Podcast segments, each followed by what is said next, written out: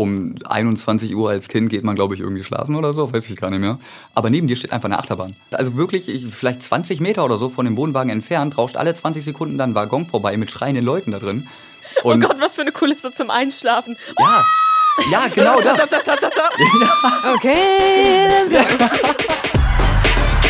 Familionaires. Ein Podcast von Bremen Next. Okay, let's go. Eine neue Folge, eine Wahnsinnsfahrt. Ihr seid bei Familionaires gelandet.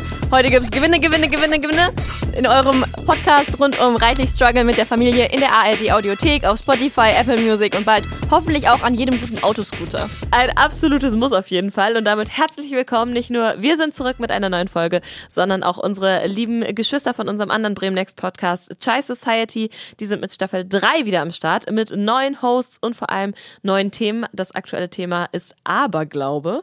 Auch nicht schlecht, könnt ihr in der ARD Audiothek hören. Ähm, wir sind tatsächlich heute eher bei Wahrsagerei bei, bei Zuckerwatte, bei Achterbahnen. Wir sind richtig hart im Kirmes-Feeling. Und das liegt vor allem an dem Thema, um das es heute bei Familionaires geht. Wir reden nämlich darüber, wie es ist, auf einer Kirmes aufzuwachsen, Teil einer Schaustellerfamilie zu sein. Also von einer Familie, die unterschiedlichste Geschäfte und Buden betreibt, wirklich dafür lebt. Und laut Deutschem Schaustellerbund sind das gar nicht so wenige. 5300 Familien hier in Deutschland. Und ohne die könnten wir nicht auf die Kirmes oder wie das bei uns in Bremen heißt, Freimarkt. Ischa Freimarkt! auf Jahrmärkte oder Weihnachtsmärkte gehen und zwischen Zuckerwatte und Autoscooter aufwachsen, das stelle ich mir laut, aber vor allem auch richtig, richtig aufregend vor. Und ob das wirklich so ist, da machen wir jetzt mal einen kleinen Reality-Check. Wir haben heute nämlich Gundi zu Gast. Er ist selber Schaustellerkind, inmitten von Jahrmärkten groß geworden und mit seiner Familie rumgereist. Mittlerweile ist er 23 und hat sich dann doch eher so in Bremen und umzu niedergelassen und ein bisschen gesettelt. Hi Gundi! Einen wunderschönen guten Abend. Hallo! Gundi mit seiner unfassbaren Radiostimme, ey, das, ich komme darauf gar nicht klar. Dankeschön. Schaustellerkind zu sein, was heißt das für dich eigentlich? Ich glaube tatsächlich, dass sich das gar nicht so extrem krass vom Autonormalverbraucher unterscheidet. Ähm, ich glaube halt, der Hauptunterschied ist, dass man halt unterwegs groß wird und nicht an einem Ort. Ich meine, die meisten Leute sind das ja, denke ich mal, gewohnt, in einem Haus groß zu werden und nicht in einem Wohnwagen. Und du hast halt dein Zuhause an einem, ich sag mal, geografischen Ort. Und als Schaustellerkind lernst du halt irgendwann oder dir wird halt reingeprügelt, du hast ja gar keine andere Wahl, dass dein Zuhause nicht an, einem, an so einer geografischen Location ist quasi, sondern dass du dein Zuhause mehr an Leute bindest und an Momente und dann hast du dein Zuhause quasi nicht da, wo dein Haus steht, weil du hast ja kein Haus, sondern einen Wohnwagen, der halt immer woanders steht, ähm, sondern zu Hause ist einfach da, wo die Leute sind, die du magst. Und da, wo du willkommen bist. Home is where the heart is. Oh, das war süß. Aber lustig, ich habe mir tatsächlich vorgenommen, dich unbedingt heute zu fragen, ob zu Hause ein Ort für dich ist. Und das hast du jetzt quasi schon beantwortet, weil äh, nein, ist es nicht. Achso, ja, krass, ja, richtig. Definitiv. Wenn wir jetzt von so äh, Geschäften sprechen, ne, Buden, Fahrgeschäften, jo. was hatten deine Family für welche? Also wir haben aktuell gar nicht mehr so viel ähm, und generell ist das auch schwierig zu sagen, äh, was jetzt genau davon unsers ist, weil ich sag mal, als Schausteller ist man Teil einer großen Familie. Und ich bin mir bei manchen Leuten, die ich auf dem Markt kennengelernt habe, gar nicht so sicher, ob die jetzt blutverwandt sind mit mir oder nicht. Wir sagen halt so jedem Onkel, Tante und so weiter. Ähm, aber ich sag mal, das, was wir jetzt aktuell noch haben, sind so kleine Bäckereien hauptsächlich, wo wir dann Poffertjes, äh, Krebs, Schmalzkuchen und so weiter verkaufen. Dann hat meine Mutti zusammen mit meinem Stiefvater noch so einen Pötte- und Pannladen, also Töpfe und Pfannen und so Küchenware generell. Mhm. Ähm, und früher hatten wir noch so abgespacederen Krams, also ein Autoscooter tatsächlich, so das Klischee-Ding. Eine Schießbude, so ein Ballwerfding und bestimmt auch ein paar andere Sachen, an die ich mich gerade nicht mehr erinnern kann. Voll krass, ich dachte immer, eine Schaustellerfamilie hat ein Geschäft. Also entweder ein, die gehört ein Brezelstand oder mhm. die gehört ein Autoscooter. Ich wusste gar nicht, dass man so Sharing is caring. Greens, Beans, Potatoes, das ist alles so meins. Voll geil. Und das mit den, ähm, mit den dass du nicht weißt, wer jetzt wirklich deine Verwandten sind mhm. und wer nicht. Das finde ich so geil, weil jedes ausländische Kind fühlt das, weil deine Tanten. Es ist alles, ja. jede erwachsene Person ist deine Tante oder dein Onkel. Ja, richtig. Und deine Freunde sind auch alle deine Cousins. Das mhm. ist voll geil. Ja, genau. Wir haben quasi einfach nur gelernt, dass wir zu jedem Onkel oder Tante sagen oder halt Cousin oder Cousin. Ähm, weil es ist einfach persönlicher und direkter und ich weiß nicht, also wir kennen halt dieses Distanzierte gar nicht. Wir sind ja nichts anderes gewohnt, als jeden Tag 10.000 Leute zu sehen. Und ich glaube, da verliert man so ein bisschen die Hemmschwelle und fängt irgendwann einfach an zu reden, also mit Fremden zu reden wie mit Freunden und macht da dann keinen Unterschied mehr. Das ist aber irgendwie auch was sehr Schönes. Also, dass, dass ja, ne? man da so viel, viel Wärme irgendwie und so viel Offenheit lernt, finde ich auf jeden Fall schon mal gut. Jetzt würde mich aber interessieren, bist du selbst eigentlich auch so ein Achterbahn-Junkie, Wasserbahn und so ist das dein Ding, weil es in deiner DNA ist oder überhaupt nicht? Also es kommt darauf an. So ein genereller Adrenalin-Junkie würde ich schon sagen. Ähm, also ich gehe gerne in Achterbahn und sowas aber mittlerweile relativ wenig, weil ich glaube, irgendwann ist einfach die Luft raus. Wenn du damit groß wirst und das jeden Tag machst, ähm, irgendwann macht das nicht mehr so viel Bock, weil ich weiß nicht, also ich, ich glaube, man verliert so ein bisschen den Jahrmarktzauber irgendwann. Ähm, früher ganz, ganz viel, mittlerweile, ich weiß nicht, auf dem letzten Freimarkt war ich tatsächlich gar nicht mehr. Vor allem das Ding ist, ich bin, also ich liebe Kirmes, ja, merkt alles, was damit zu tun hat. Ich liebe diese Lichter, diese Gerüche. Ja. Ich liebe das, aber ich bin der größte Angsthase. Ich würde niemals mit irgendeinem Fahrgeschäft fahren, was irgendwie so Adrenalin auslöst, weil ich, ich weiß nicht, ich habe eine Adrenalinphobie oder so, ich weiß das nicht. Allergisch gegen Adrenalin. Deswegen haben wir zum Glück jetzt hier auch bei uns im Podcast keine Fahrgeschäfte, aber dafür haben wir so eine kleine Kennenlern-Rubrik. Und ich würde sagen, wir drehen jetzt eine ungefährliche Runde in unserem Familienalbum. Wer mit möchte, auf wie geht's hier, neue Reise. Das heißt, wir stellen dir fünf kurze Fragen und du musst die möglichst knackig beantworten. Okay, okay. Was war dein Traumjob als Kind? Oh, ich glaube, ich hatte tatsächlich nie einen Klischee-Traumjob. Also ich habe nie gesagt, ich will Feuermann, äh, Feuermann, Feuermann, wer, Feuerwehrmann, so rum, äh, oder Astronaut werden oder so. Ähm, ich glaube, ich bin immer so ein bisschen planlos äh, durchs Leben gestiefelt und dachte mir so, ja, ich gucke halt mal, was kommt. Aber so einen richtigen Traumjob hatte ich, glaube ich, nie. Was ist dein Lieblingsfahrgeschäft? Ähm, ich glaube tatsächlich der Scream. Das ist ja der höchste Freifallturm, den wir hier in Deutschland haben, nach meinem Wissensstand. Vielleicht gibt es mittlerweile einen höheren, aber ich glaube nicht. Ähm, und ich liebe halt dieses Gefühl vom freien Fall. Und das hat man beim Scream halt am längsten, also definitiv der Scream. Wer macht in deiner Familie die besten Kirmesansagen?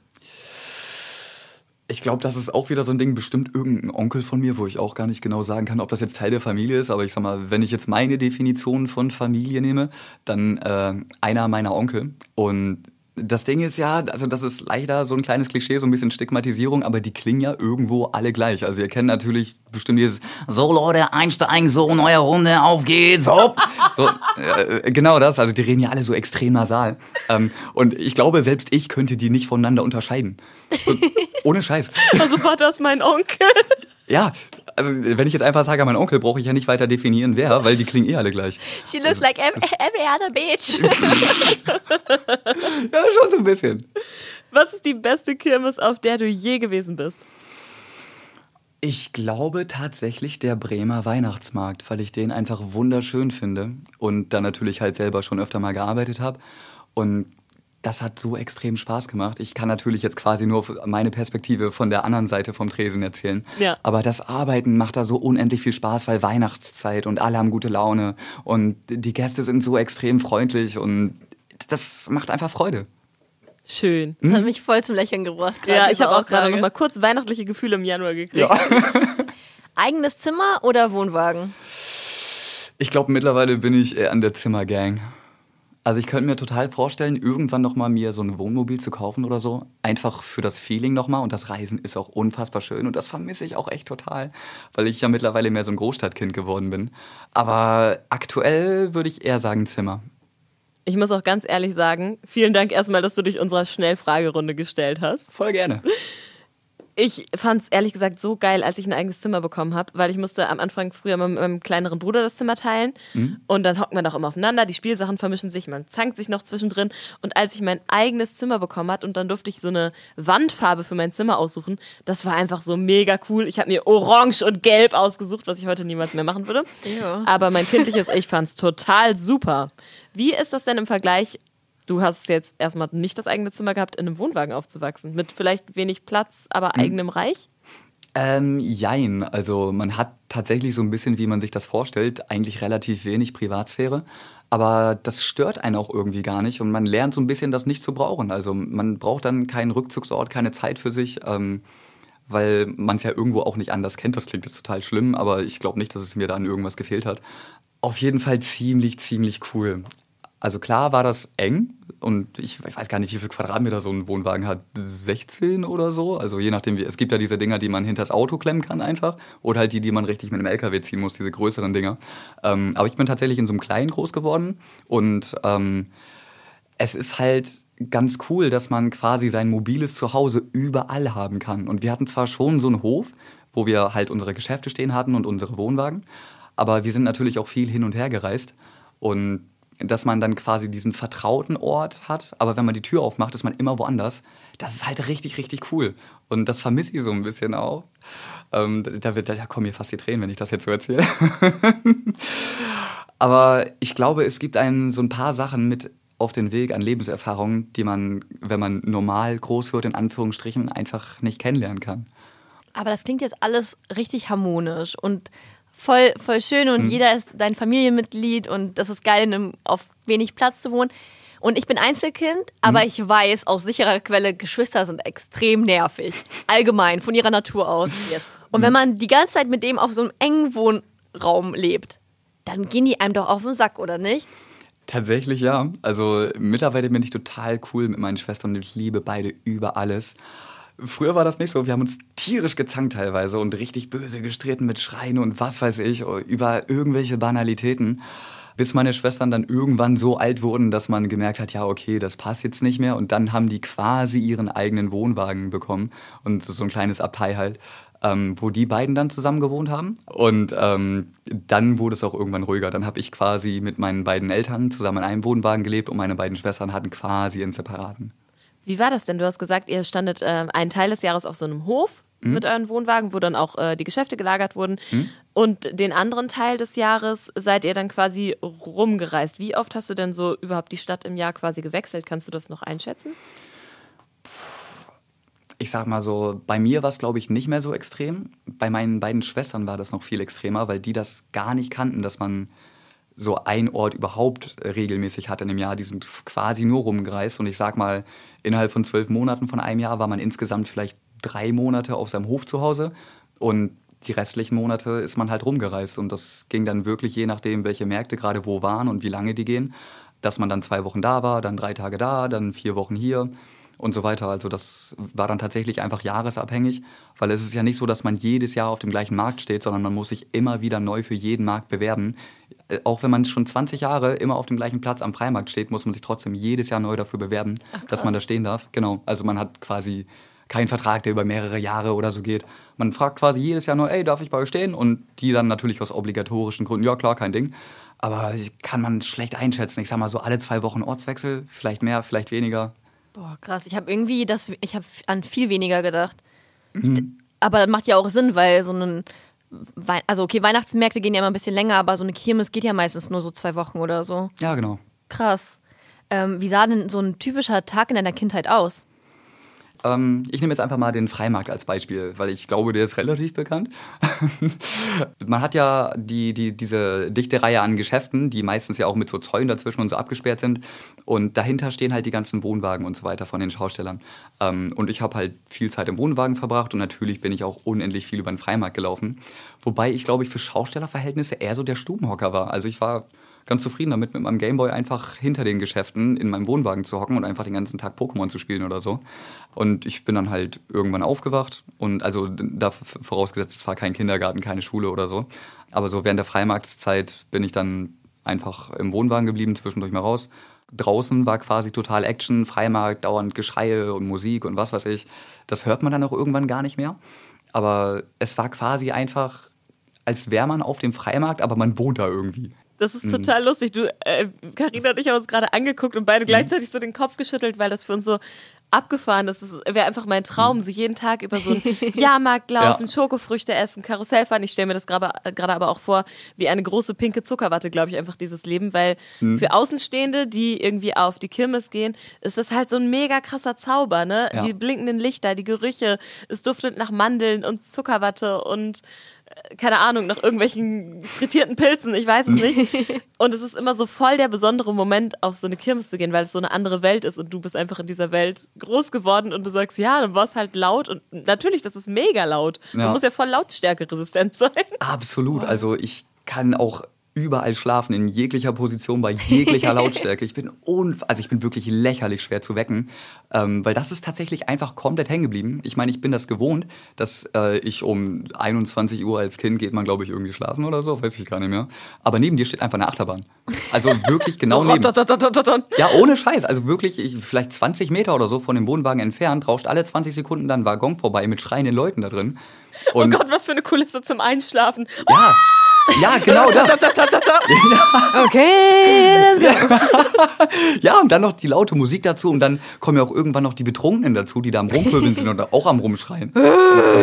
ja, teilweise wackeln die dann wirklich am Wohnwagen, weil die so betrunken sind. Das ist Wahnsinn. Oha. Aber das stört dich dann irgendwann nicht mehr. Vor allem, ich habe gar nicht realisiert, dass man wirklich auf dem da wohnt. Ja, doch. Also ich dachte irgendwie, man ist dann so ein paar, also ich wusste, man wohnt im Wohnwagen, aber ich dachte, das ist hm. irgendwie und jetzt macht alles Sinn. Ich habe da ja auch schon Wohnwagen gesehen. Ich habe ja, nicht gecheckt, dass da wirklich Leute drin leben. Ja.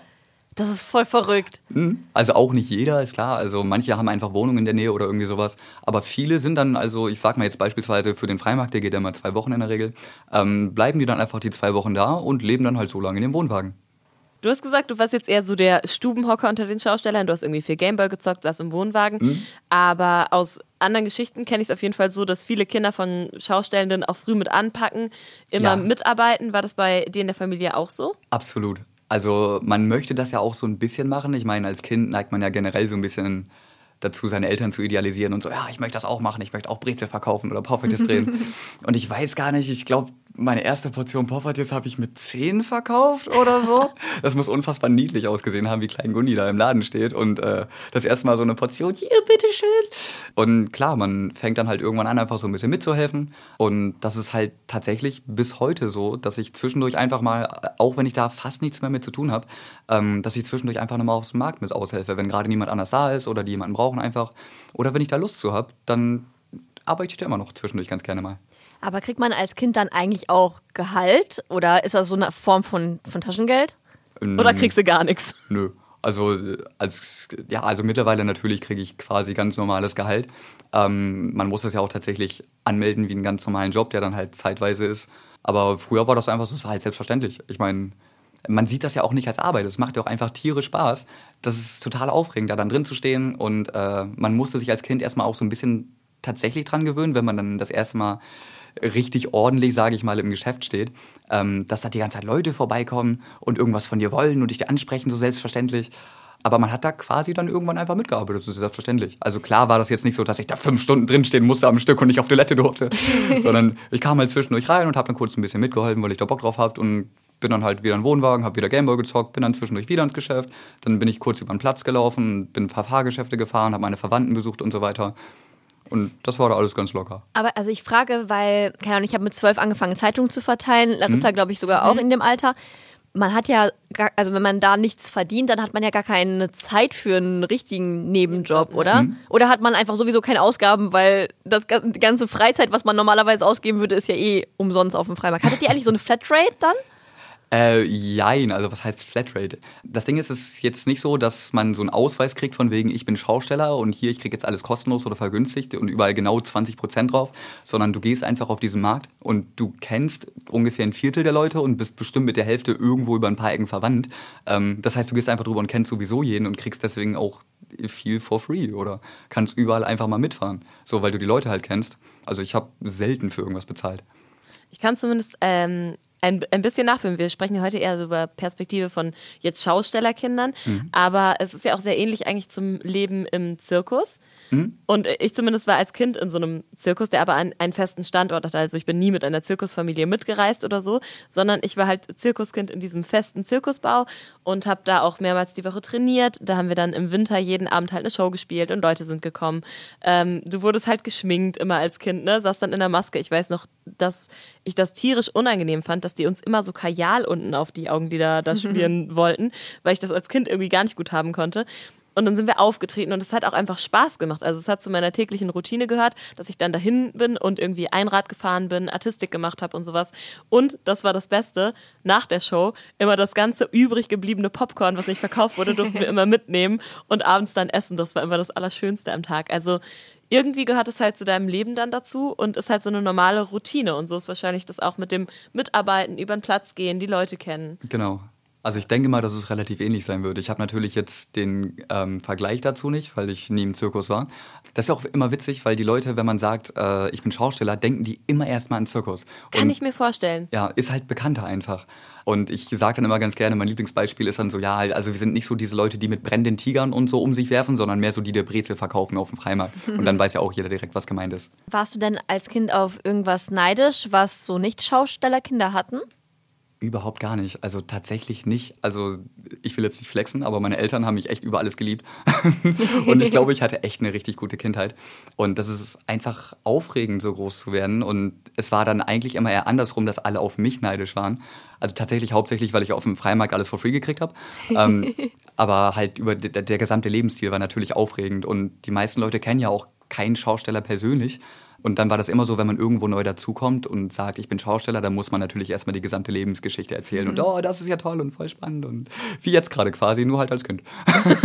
das kann ich mir aber vorstellen, gerade egal, wenn du jetzt irgendwie in die Schule kommst oder neue Freunde kennenlernst und dann erzählst du, wie du lebst und wo du lebst. Genau. Dass das für die meisten Menschen ja voll der besondere Umstand ist und alle super interessiert sind und dich wahrscheinlich mit sehr vielen Fragen löchern. Richtig. Mhm. Und ich war dann tatsächlich auch immer so ein bisschen, also nicht irritiert, aber verwundert, dass die da so viel Interesse dran hatten, weil für mich war das natürlich das Selbstverständlichste der Welt und ich konnte gar nicht verstehen, dass die jetzt dass ich dachten, wie sieht ein Wohnwagen von innen aus? Ich war noch nie in einem und ich dachte, Digga, was? Hast du da ein Klo? ja.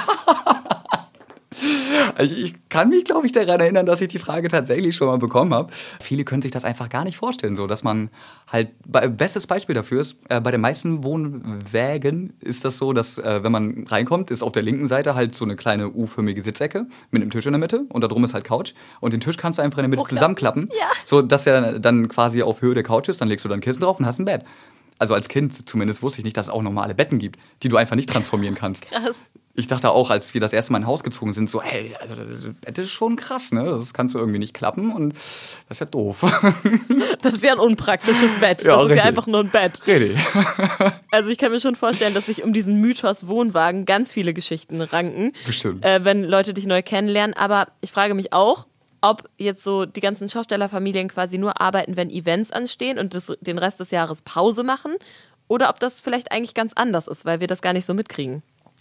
Äh, das ist unterschiedlich, je nachdem, welche Mittel man zur Verfügung hat, sage ich mal. Wenn dir eine riesige Achterbahn gehört und du einen extrem guten Markt hast und das Wetter gut war und extrem viele Leute da waren, dann kann man, glaube ich, gut damit über die Runden kommen, dass man, ich sag mal, vier, fünf große Veranstaltungen hat im Jahr, wo man dann halt wirklich zwei bis vier Wochen, 16 Stunden Montag bis Sonntag durchknüppelt und dann tierisch kaputt ist, aber danach hat man halt auch erstmal wieder ein bisschen Pause. Oder die Alternative dazu ist halt, dass man, sagen wir, man hat nur eine kleine Bude, wo man, sagen wir, eine Pilzpfanne verkauft oder sowas, ähm, dass man dann auf vielen kleineren Märkten ist, die dann, also so Wochenmärkte beispielsweise. Dann hat man quasi fast einen normalen Arbeitsalltag, dass man regelmäßig dahin geht und äh, vergleichbar wie mit einem normalen Job, nur halt unregelmäßiger, sage ich mal. Aber deine Familie ist die jetzt gerade unterwegs, weil im Januar, was geht im Januar? Geht da Kirmes, geht Weihnachtsmarkt? Eigentlich geht da doch nichts, oder? Das ist voll die gute Frage. Ich muss auch zugeben, dass ich das gar nicht so genau weiß, äh, was jetzt für Märkte gerade anstehen. Da bin ich, glaube ich, etwas zu weit aus der Materie raus mittlerweile. Ähm, aber es gibt immer irgendwo irgendetwas. Also klar, jetzt gerade während Corona ist es schwierig und viele Märkte dürfen auch einfach nicht stattfinden. Aber im Endeffekt gibt es überall irgendwo immer irgendwas, wo man stehen kann. Und zur Not haben wir das auch ganz oft, dass wir uns einfach mit ein, zwei Hütten vor ein Einkaufszentrum oder sowas stellen. Stimmt. Wir haben ja eben schon auch mal kurz zwischendurch gehört, du warst viel im Wohnwagen, wenn du nicht gerade in der Schule warst. Mhm. Wie läuft denn das als Schaustellerkind mit dem Thema Schule? Also bist du quasi immer gewechselt? Warst du in einer Schule? Also das ist auch so ein Ding, wo ich echt viel Glück hatte, dass meine Eltern da total drauf geachtet äh, haben, dass ich eine möglichst gute Schulbildung habe und quasi normal groß werden kann, was das angeht. Auch so ein Ding, was meine Schwester noch viel mehr mitgekriegt haben, dass die wirklich einfach alle paar Wochen oder alle paar Tage die Schule wechseln mussten. Weil natürlich musste man immer mit den Eltern mitreisen und die Eltern mussten reisen, weil sie keine andere Wahl hatten. Und dann hat man keine feste Schulbildung. Also man ist einmal im Jahr quasi auf der gleichen Schule immer und dann sieht man ein paar Leute wieder oder so. Aber im Endeffekt ist es tatsächlich so, dass man eine total zusammengewürfelte Schulbildung hat und halt viel natürlich auch zu Hause lernt, so dass äh, die Eltern einem dann so ein bisschen was beibringen oder die großen Schwestern oder Onkel und Tanten aus diversen Geschäften. Wie funktioniert das, wenn du alle zwei Wochen die Schule wechselst, weil jede, man hat zwar irgendwelche wie heißt das, Curriculum mhm. und so. Und äh, man muss sich ja wahrscheinlich irgendwie an ähnliche Sachen halten, aber trotzdem ist jedes Bundesland unterschiedlich. Jede Schule ist ja dann irgendwie, dann haben die das eine Buch schon behandelt und dann kommst du mhm. hin und dann machst du es nochmal. Also, ja. wie funktioniert das? Also man kann sich das tatsächlich einfach so ein bisschen vorstellen wie einen normalen Schulwechsel, falls man in der Familie irgendwo hinzieht, da muss man ja auch die Schule wechseln. Ähm, und das ist natürlich doof, gerade wenn man ein anderes Bundesland zieht oder halt einfach nur reist, wie wir das machen, dass man dann natürlich auch einen anderen Bildungsstandard hat. Man lernt so grob immer so ein bisschen halt so zusammengewürfelt irgendwelche Sachen und äh, hat dann halt manche Sachen doppelt gelernt und manche gar nicht und schwierig, schwierig. Vor allem, du hast ja gerade eben schon gesagt, dass ihr viel auch dann irgendwie im Wohnwagen, dann hat der Onkel oder die Tante noch mal irgendwie was einem beigebracht. Mhm. In Deutschland ist Homeschooling ja verboten, in Amerika ist das ja irgendwie vollgängig. Mhm. Hättest du sowas cool gefunden? Ich glaube tatsächlich ja. Ich bin, äh, ohne jetzt krasser Meinung äußern zu wollen, nicht so der größte Fan von unserem Schulsystem. Ähm, und ich glaube, dass ich deutlich mehr in deutlich weniger Zeit gelernt hätte, wenn meine Eltern einfach mir alles hätten beibringen dürfen. Vor allem habe ich aber auch gehört, dass es für viele einfach schwierig ist, dann den Stoff in der Schule so komplett mitzubekommen. Du hast ja auch gesagt, manche Sachen lernst du dann doppelt, andere hast du gar nicht mitbekommen. Genau. Wie hast du das so in deinem Umfeld wahrgenommen? Also war Schule schon immer so ein Hasselthema für alle oder ist das irgendwie parallel dann doch noch ganz gut mitgelaufen? Also ich glaube, das kommt immer so ein bisschen auf den Menschen drauf an. Und manche Leute haben von ihrem Vater halt vor der ersten Klasse lesen, rechnen, schreiben gelernt und sind quasi gut, äh, gut vorbereitet da reingekommen. Und natürlich kommt es leider auch manchmal vor, dass die Schulbildung dann halt auf der Strecke bleibt. Ähm, gerade wenn man extrem viel herumreist und keine andere Möglichkeit hat, als wirklich jede Woche die Schule zu wechseln. Und da muss man dann sich mit Biegen und Brechen irgendwie durchschummeln, sage ich mal. Ähm, das schlägt ja dann bestimmt auch auf die Noten, weil wenn ich mir denke, man ähm, hat irgendwie was gar nicht gelernt und dann muss man eine Klausur darüber schreiben, mhm. dann nimmt das ja auch Einfluss auf die Noten und dann ist bestimmt auch für viele in der Schaustellerfamilie zu bleiben auch die einzige Option, weil man vielleicht auch gar kein, mit der Bildung vielleicht gar keinen anderen Job bekommt, oder? Ja, richtig. Also das ist teilweise wirklich schwierig. Man hat dann als, also ich sag mal, wenn man jetzt darauf gefestigt ist, dass man unbedingt eine gute Schulbildung haben möchte, ist äh, das, was man am ehesten machen kann, sich halt, sobald man selbstständig ist, ich sag mal mit 18, ähm, nochmal über einen anderen Bildungsweg sich quasi die Bildung nochmal danach zu holen. Oder man muss halt mit den Noten, die man bekommen hat, äh, über erschwerte Mittel mit Schulwechsel und so weiter, sich das irgendwie zurechtbiegen. Und klar, manche kriegen das extrem gut hin und haben natürlich dadurch, dass sie zu Hause halt auch viel beigebracht bekommen haben oder Stoffe wiederholen konnten, quasi Glück gehabt. Und manchmal, ja, ist es tatsächlich so, dass es leider einfach nicht anders geht, weil man nichts anderes kann als reisen. Wie hast du das denn persönlich so für dich erlebt? Also bei mir war es tatsächlich so, dass ich eine recht anständige Schulbildung hatte und quasi mehr oder weniger ganz normal zur Schule gegangen bin. Und klar gab es dann zwischendurch immer mal wieder Ausnahmen. Wir hatten beispielsweise mal einen Markt in England, in äh, Birmingham, also neben London. Und da bin ich halt, ich glaube, zwei oder vier Wochen auf eine englische Schule einfach gegangen. Also ich weiß gar nicht mehr, wie das genau funktioniert hat. Da war ich acht, neun. Voll krass. Ja, irgendwie so. Aber im Endeffekt hatte ich quasi eine ganz normale Schulbildung. Und äh, also ich habe jetzt einen äh, erweiterten Realschulabschluss und eine abgeschlossene Berufsausbildung. Also bin da quasi total Standard unterwegs und habe quasi relativ wenig Unterschied zum Autonormalverbraucher, was das angeht. Aber da hatte ich auch einfach Glück, dass meinen Eltern das extrem wichtig war, dass ich eine ordentliche Schulbildung kriege. Das äh, klingt aber auch so für mich. Du hast gesagt, abgeschlossene Berufsausbildung, als hättest du dich schon entschieden, vielleicht was anderes zu machen, als äh, in den Schaustellerbetrieb deiner Family einzusteigen. Genau, das war für mich sogar relativ früh tatsächlich klar. Ähm, ich weiß gar nicht, wann ich den Gedanken wirklich gefestigt hatte. Also mit 13, 14 dachte ich, glaube ich, oder da war ich mir schon relativ sicher, dass ich nicht bei der Reise bleiben will, weil ich weiß nicht, ich glaube, irgendwann war einfach die Luft raus und ich kannte halt nur die Reise und dachte mir dann, ja, okay, wenn ich jetzt das Schaustellerleben quasi einmal durchgespielt habe, äh, dann will ich jetzt einmal das Normale machen. und äh, dachte mir dann, ja, okay, die Märkte werden ja auch nicht unbedingt gerade immer besser besucht, weil wir halt so ein bisschen das Problem haben, dass immer und immer weniger Leute auf den Freimarkt, Weihnachtsmarkt, was auch äh, immer gehen. Und deswegen dachte ich mir, ja, vielleicht verdient man dann auch nicht mehr so gut und ich weiß nicht, wie lange es das noch gibt und ob es das überhaupt noch. Und das war mir halt so ein bisschen zu unsicher und das Risiko wollte ich nicht eingehen, weil du hast natürlich auch kein festes Gehalt. Wenn es zwei Wochen lang regnet, dann machst du ein Minusgeschäft und das wollte ich dann nicht unbedingt. Klar, wenn das Wetter bombig ist, dann hat man extrem Stress für zwei Wochen und verdient dann auch entsprechend. Aber mir war das dann zu unsicher und ich glaube, da brauchte ich so ein bisschen diese Regelmäßigkeit irgendwann. Was hast du denn für eine Berufsausbildung gemacht? Ich habe zwei tatsächlich gemacht, in Anführungsstrichen. Also ich habe eine zum informationstechnischen Assistenten gemacht, also PC-Fritze, die habe ich abgeschlossen. und ich habe noch einen Informations- und Telekommunikationssystemkaufmann gemacht, das dann irgendwann abgebrochen, also auch PC-Fritze quasi. Telefonfritze.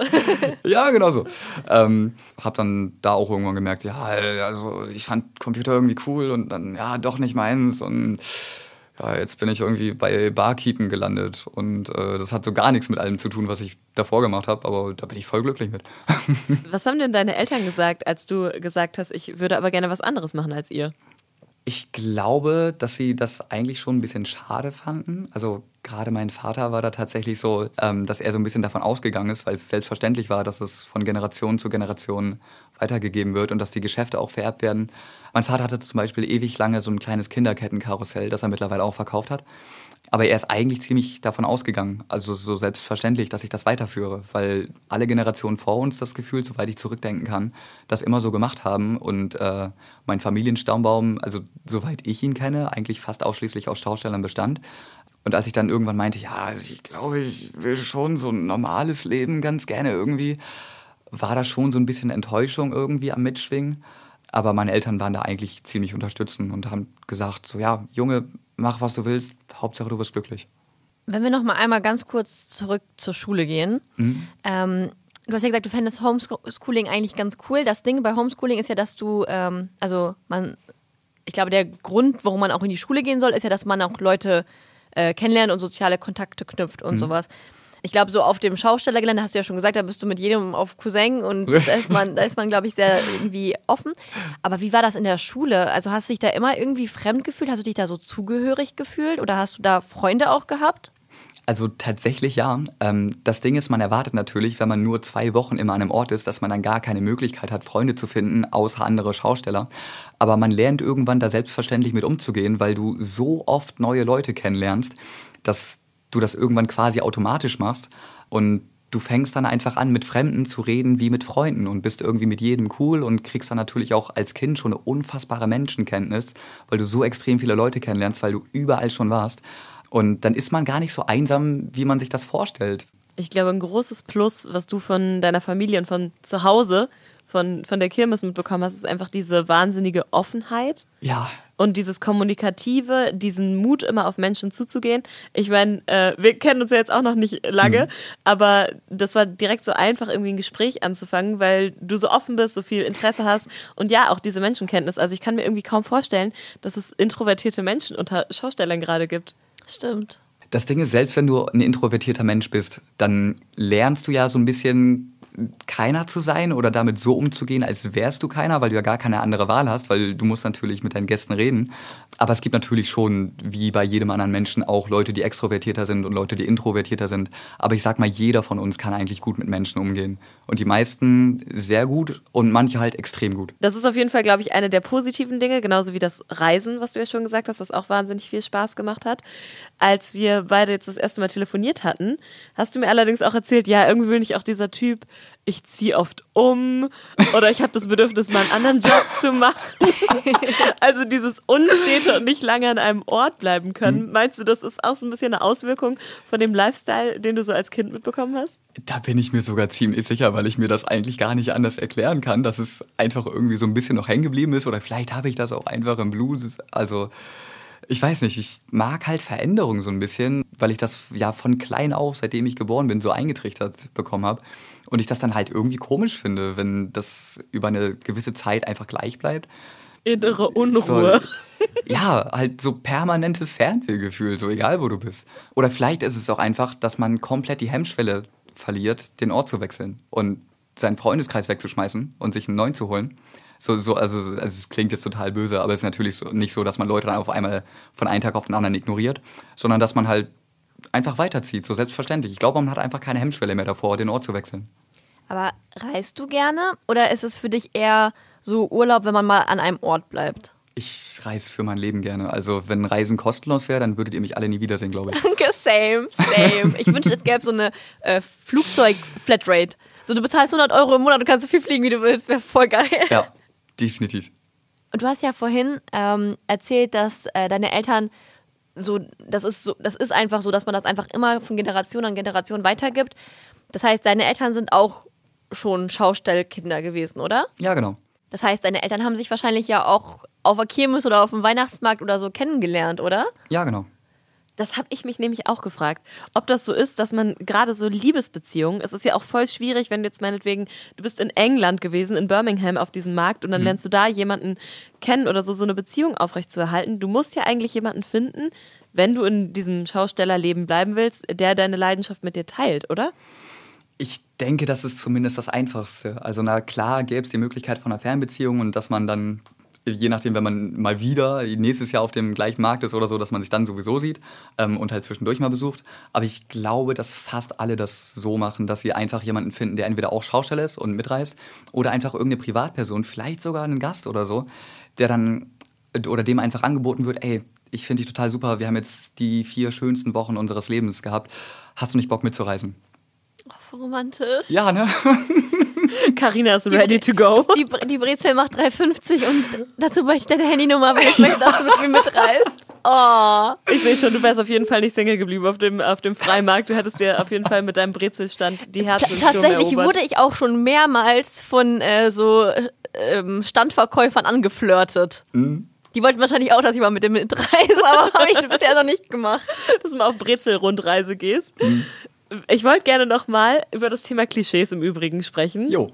Wenn wir bei dem Thema so welche Auswirkungen so ein Schausteller live womöglich auch auf dich gehabt hat, Gundi. Mhm. Ähm, und zwar habe ich das Gefühl, dass ihr als Schaustellerkinder sehr früh sehr selbstständig seid, weil so mit anpacken, selbstverständlich mal hinterm Stand stehen, wenn die Eltern lange arbeiten, weil meinetwegen der Markt bis 22 Uhr offen ist, sich wahrscheinlich auch mal selbst versorgen. Ist das so oder ist es in meiner Vorstellung nur so? Nee, absolut. Also das ist klar tatsächlich so ein Klischee, das man ganz gut bestätigen kann. Also es ist zumindest bei den meisten so dass man ja irgendwo auch keine andere Wahl hat, sage ich mal. Ähm, aber eigentlich ist das ganz cool. Ich meine, wenn du mit zehn bügeln kannst und Wäsche machen und was weiß ich, dann fällt dir das halt irgendwann gar nicht mehr schwer, wenn du erwachsen bist. So, irgendwann ziehst du aus und es ist eigentlich genauso wie vorher, es ändert sich halt nichts. Und ich glaube, da bin ich sogar persönlich ein relativ schlechtes Beispiel für, weil ich eine Mutti hatte, die sich extrem um mich gekümmert hat und total liebevoll und mir dann vielleicht sogar ein bisschen zu viel Aufgaben abgenommen hat, sage ich mal, dass ich dann einer der weniger Selbstständigeren war also klar, als ich ausgezogen bin mit 16, glaube ich, von zu Hause. Er sagt so ähm, weniger selbstständig. ja, also für, für Schaustellerverhältnisse. ähm, ich war, glaube ich, so ein bisschen äh, das Muttersöhnchen, das gar nicht alleine klargekommen ist. Aber generell lässt sich schon sagen, man wird extrem früh selbstständig. Aber also fehlt einem irgendwas an Kindheit, weil man ja irgendwie direkt äh, auch arbeitet und keine Ahnung was? Oder ist eigentlich im Gegenteil, weil man so die beste Kindheit, also eigentlich klingt das so wie, man hat die beste Kindheit aller Zeiten, oder? Ich weiß gar nicht. Also mich wundert das tatsächlich selber so ein bisschen. Ich glaube nicht, dass mir das an irgendwas überhaupt gefehlt hat.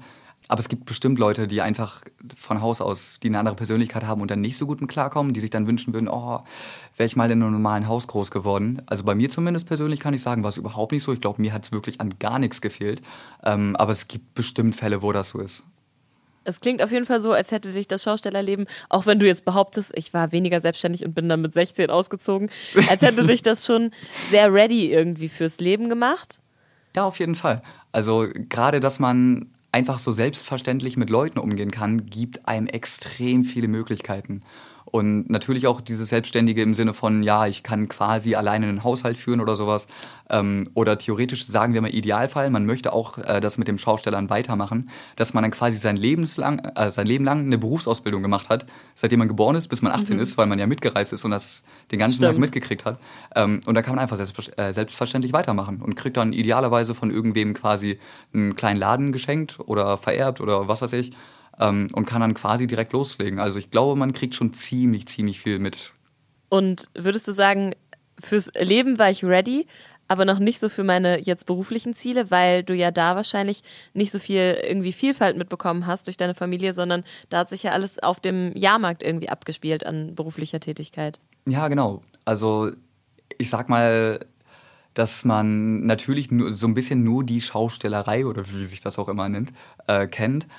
Aber das ist ja auch nicht nur ein Beruf. Es ist ja quasi nicht nur Poffertiers machen oder so den ganzen Tag, sondern es gibt ja unendlich viele unterschiedliche Geschäfte. Und da hat man überall halt mal mitgeholfen und hat quasi auch schon 20 unterschiedliche Berufe im Sinne von 20 unterschiedliche Geschäfte kennengelernt. Und man hat quasi so ein bisschen Diversität dadurch, quasi mhm. alles in diesem schaustellerischen Rahmen verpackt. Ja. Ähm, aber ich sag mal, es ist halt was anderes, als in einem Rossmann Regale einzuräumen, weil sowas kannten wir halt gar nicht. Und das war dann halt neu und total unkonventionell. So, das, das war dann für uns so ein bisschen alienmäßig. Was würdest du denn sagen, ist so das Beste, was du durch das Leben als Schaustellerkind mitbekommen hast? Also so die schönste Erinnerung? Dieses grundsätzliche Interesse von anderen an deiner Person weil du bist das coole Schaustellerkind, das neu irgendwo hinkommt. Ähm, und dass man total herzlich erstmal von jedem empfangen wird quasi. Ich meine, klar, das kann bestimmt auch so ein bisschen an dem, dem, dem Charisma liegen, was man quasi mitgegeben bekommt, weil man halt selbstverständlich mit jedem reden kann und auf jeden zugehen kann und total zugänglich ist, glaube ich, auch automatisch. Ich muss dich, ähm, ich, sorry, ich muss dich ganz kurz unterbrechen, jo. weil das, ich kann das so krass bestätigen, was du gerade sagst. Ich habe dich hier gerade eben das erste Mal gesehen und ich habe zu dir gesagt, du könntest einfach voll der Promi sein. Du hast so eine prominente Ausstrahlung und guck mal, das, das bestätigt das auch einfach voll. Das ist so was, was man, das ist so ein Charisma, was man ausstrahlt. Das so, man, man redet gut, man ist so direkt mit allen Leuten irgendwie cool. Schön, dass ihr das so seht, das richtig nett, ich heul gleich. Oh, nein, das ist wirklich äh, eine, eine große Gabe, die du hast. Dankeschön. Aber du kannst gerne noch zu Ende erzählen äh, mit der Erinnerung. Ich habe dich auch einfach mitten im Satz richtig asozial unterbrochen. Ich bin auch richtig böse auf dich. Ne? Ich, ich, glaube, man merkt, wie unfassbar wütend ich gerade bin. Also ich, eigentlich möchte ich jetzt auch einfach abhauen. Nein, bitte nicht. Nein, um Gottes Willen. Aber ich glaube, es ist tatsächlich nicht so eine spezifische Erinnerung, die man hatte. Zumindest würde mir jetzt spontan keine einfallen. Also, obwohl spezifisch England fand ich extrem cool. Aber ich glaube, es ist tatsächlich keine, keine einzelne Erinnerung, sondern das Gesamtgefühl des Reisens. Und ich habe schon gedacht, du sagst jetzt so, ja, damals, als ich meine erste große Liebe mitgenommen habe auf den Jahrmarkt und dann waren wir zusammen in diesem in dieser Raupe und dann ging dieser Knutschtunnel zu. Ich dachte, jetzt kommt so eine Love Story vielleicht. Nee, leider nicht. Aber guck mal, du bist ja, du sitzt ja in der Quelle, ne? Ich, ich habe hm. noch, noch eine Frage. Sagen wir mal, ähm, jemand ist vielleicht ein bisschen älter, ist jetzt 18, 19 oder so und lebt da hm. halt noch äh, mit seiner Familie und hat dann jetzt jemanden kennengelernt so ein anderes Mädchen vom, vom Brezelstand und findet die ganz toll und würde jetzt auch gerne mal mit der bisschen so Netflix Brezeln? und Chill, hm. äh, ein bisschen brezeln. Wo macht man das dann? Geht man dann in den Familienwohnwagen oder, oder ist man dann irgendwie in so einer, macht man das im Autoscooter? Wie, wie läuft das ab? Wo brezelt man? Also erstmal, ich glaube, brezeln werde ich jetzt als äh, Wort meiner Wahl dafür verwenden. Das ist richtig gut. Ich dachte, wir ähm, erfüllen hier so eigenen Schausteller-Slang. Ja, richtig. Wir, wir, entwickeln jetzt einfach neue Begriffe. Das ist richtig cool. Ähm, aber das ist voll die gute Frage. Also ich glaube, das ist so ein Wohnwagen-Ding dann. Aber ich hatte die Situation nie. Aber es ist ja das Einzige, was Sinn ergibt. Also ich glaube Wohnwagen. Aber da muss man sich ja richtig gut abtimen, wann die Eltern nicht da sind. Weil das, aber die arbeiten ja. Das ist perfekt. Ja, richtig. Aber dann kann man ja nur tagsüber ähm, brezeln. brezeln. Ja, so ein Ding hat ja auch ein Schloss. Ja, aber was ist, wenn du mal abends brezeln willst und dann sind deine Eltern ja dann da? Du kannst ja nicht in deinen, also im Wohnwagen kann ich mir nicht vorstellen, dass man so die Tür zumacht und dann da brezelt, weil dann bekommt schon der ganze Wohnwagen immer mit, oder nicht? Äh, das Ding ist ja auch tatsächlich, also gerade wenn man schon so 18, 19 ist, dann haben viele auch schon ihren eigenen Wohnwagen. Ah, extra einen eigenen äh, Wohnwagen zu ja, genau. brezeln. Ja, ja, richtig, das ist ein Brezelwagen. ich sterbe. Du musst aufhören damit. Ich glaube, dass da einfach nicht so viel gebrezelt wird, während man gerade auf dem Markt ist, sondern dass man das eher außerhalb der Saison macht. Ich meine, ich brezel ja auch nicht auf Arbeit. Ich habe ich hab noch mal eine ernste Frage. Ich bringe uns jetzt alle mal wieder runter. Ja, so. bitte. Okay. Wir hören jetzt auf, Spaß zu haben. Okay. Du hast ja von voll vielen schönen Erinnerungen, schönen Eigenschaften, schönen Sachen gesprochen. Ich überlege jetzt aber gerade noch mal so, wenn man noch mal auf das Negative vielleicht schaut hm? und auch vielleicht der Grund, warum du dich davon auch distanziert hast. Ich denke mir, wenn man da in diesem Wohnwagen äh, wohnt und du hast ja auch gesagt, da laufen ja Leute vorbei und dann gucken die Leute auch bestimmt rein, fühlt sich das manchmal auch so ein bisschen an, als wäre man, wär man so im Zoo, also als wäre man so ein Tier im Zoo. ähm, tatsächlich gar nicht, ähm, weil du es ja gewohnt bist, dass Leute dich dauernd beobachten, so weil du, ich sag mal, zehn Stunden am Tag da im Geschäft chillst ähm, und die Leute dir dauernd auf die Finger gucken, was du machst und irgendwann stört dich das einfach überhaupt nicht mehr.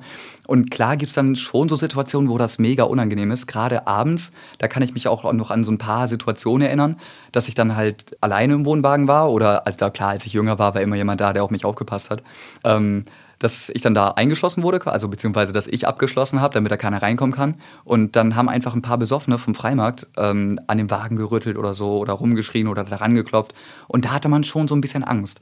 Das war echt unangenehm. aber es ist zum Glück nie was passiert und ich habe tatsächlich auch noch nie gehört, dass da irgendwas passiert ist. Gott sei Dank. Ja. Ich, ich klopfe ja. jetzt einfach Story. mal auf Holz. Ja. Für alle Kinder, die gerade im Wohnwagen aufwachsen und hoffentlich ein genauso harmonisches äh, Aufwachsen erleben wie du. Würdest du denn rückblickend äh, dein Leben als Schaustellerkind eintauschen gegen so ein, wir haben vorhin gesagt, Otto normal aufwachsen mhm. mit einem Familienhaus, Familienurlaub, einer Schule, auf die du gehst, mit einem Hund und Co.? tatsächlich das genaue Gegenteil davon. Ich bin nämlich am Überlegen, äh, wenn ich irgendwann selber mal Kinder haben sollte, und möchte ich, glaube ich, ähm, ob ich dann nicht tatsächlich anfange, wieder zu reisen oder das zumindest übergangsweise zu machen, Ach, nur damit ich meinen Kindern das gleiche Gefühl mit auf den Weg geben kann. Also voll schön, weil ich denke mir jetzt auch so, stimmt, wenn man Kinder bekommt, das ist ja so aufregend, das kannst du ja gar nicht irgendwie alles nur erzählen. Du, Richtig. Du willst ja, dass die das auch erleben. Genau. Krass. Und ist natürlich auch schön, ähm, wenn deine Kinder das nachvollziehen können und das gleiche Gefühl haben bei dem Aufwachsen, das du als Kind auch hattest. Und ob sich die Kinder dann später dafür entscheiden, weiterzureisen oder ähm, dann halt das Autonormalverbraucherleben zu führen, ähm, ist ja deren Sache. Das ist auf jeden Fall eine sehr schöne Vorstellung und äh, ich hoffe, dass du das genauso in der Zukunft umsetzen kannst mhm. und es dann auch ein genauso schönes Erlebnis für deine zukunftspotenziellen Kinder sein wird. Das hoffe ich auch. An der Stelle möchte ich einfach mal sagen, danke Gundi, dass du uns so offen berichtet hast, äh, wie das Aufwachsen zwischen Achterbahnen so funktioniert, weil ich glaube, viele von uns haben oft mal das Gefühl, das Leben ist eine einzige Achterbahn, ja. aber wie es dann ist, auf einem Jahrmarkt groß zu werden, das können sich dann vielleicht doch die wenigsten von uns vorstellen. Ich habe einfach diesen Ohrwurm hier von Ronan Keating, Life is a roller coaster, just join the ride. Und ich muss sagen, vielen, vielen, vielen Dank Gundi, weil ich habe einfach diese komplette Folge einfach nonstop mhm. gelächelt. Ja, ja wir hatten auch. den Kir Kirmeszauber hatten wir im Gesicht. Ja. Voll, absolut. Mir tun äh, auch die Wangen gerade weh. ähm, wir hören uns wieder in zwei Wochen mit einer neuen Folge Familienärs. Ja. In der ARD-Audiothek und überall, wo es Podcasts und gibt und Gewinne, Gewinne, Gewinne. Oh, kannst du noch mal zum Schluss noch mal so eine Kirmesansage machen? So Leute, aufgepasst zur neuen Runde, eingestiegen und ab geht's! Das hat mir sehr gut gefallen. In diesem Sinne, bye bye. uns wieder in zwei Wochen. Tschüss. Tschüss. Familionaires. Ein Podcast von Bremen Next.